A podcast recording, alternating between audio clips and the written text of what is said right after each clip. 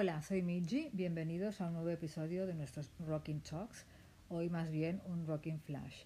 Y es que os quiero hablar de vintage, de la palabra vintage, que es un término que se utiliza para indicar la calidad y el valor de objetos que se crearon hace al menos unos 20 años y que con el pasar del tiempo se han vuelto verdaderos objetos de culto. Pero en realidad este flash de hoy eh, va más sobre la palabra. La etimología de la palabra vintage viene del francés antiguo y viene también de la palabra latina vindemia, que se compone de vinum, vino, y eh, demere o demere, no sé.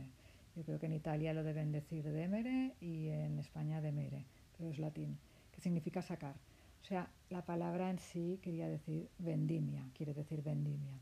Pero lo que muchos no saben es que el término vintage es inglés y que su significado de antiguo retroclásico es originario solo y exclusivamente de este idioma.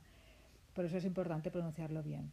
Vintage se pronuncia vintage y no se pronuncia, aunque suene muy cool o muy francés o muy chic, ya que tiene la terminología esta del el, acento este de los franceses, no se pronuncia vintage, que es lo que oímos todo el día en la calle.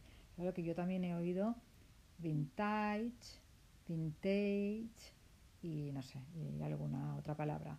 Pero la que más oímos es vintage, palabra que, repito, no existe y que a mí particularmente, aunque os pueda parecer una snob absoluta, me pone muy nerviosa. Creo que deberíamos quitarnos este vicio de pronunciar las palabras que no son nuestras tan mal y de tener un poco de curiosidad, ¿no? De cómo, saber, cómo, saber pronunciarlas. Así que el que le haga ilusión pronunciar bien, que repita conmigo. Vintage, vintage. Es una especie de V, luego T y luego G, como G de James. Vintage, vintage. No es tan difícil, ¿no? Yo creo que, que seguro que podéis. Pues dicho esto, daros las gracias por escuchar este flash y nos oímos en el próximo. Bye.